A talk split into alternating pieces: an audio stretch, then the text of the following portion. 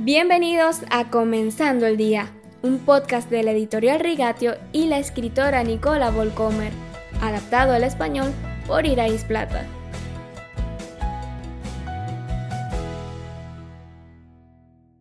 Y continuamos hablando de la parábola del sembrador en Mateo 13.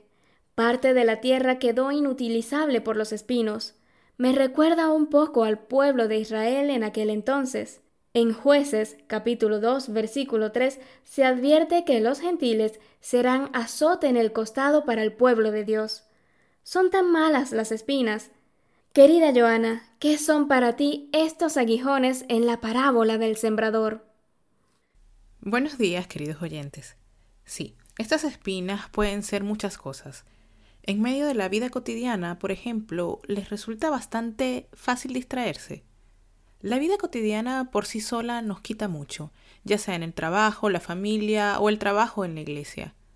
Sé por mí misma lo rápido que puede pasar un día cuando estás ocupado en las tareas y desafíos cotidianos.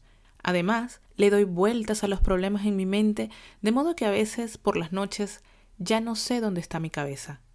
Para que estas preocupaciones cotidianas no me distraigan demasiado, intento conscientemente pensar en los demás. Por ejemplo, escribir un mensaje o una tarjeta de felicitación para invitar a alguien o consolarlo. Entonces la mirada se aparta automáticamente de nosotros y se dirige al reino de Dios.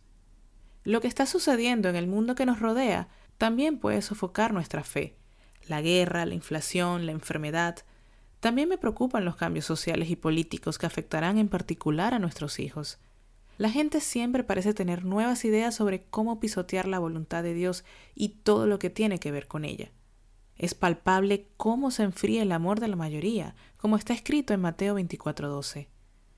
Si profundizo demasiado en ello, encuentro que mi gozo y confianza en Jesús se ahogan, como las espinas en la parábola con la semilla que brota.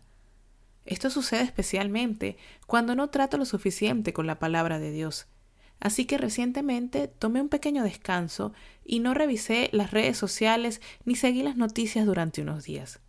Rápidamente noté cómo mis pensamientos se aclaraban nuevamente y cómo la paz de Dios volvía a mi corazón. En nuestra sociedad opulenta, las espinas crecen con especial violencia cuando están en juego el dinero y nuestras compras.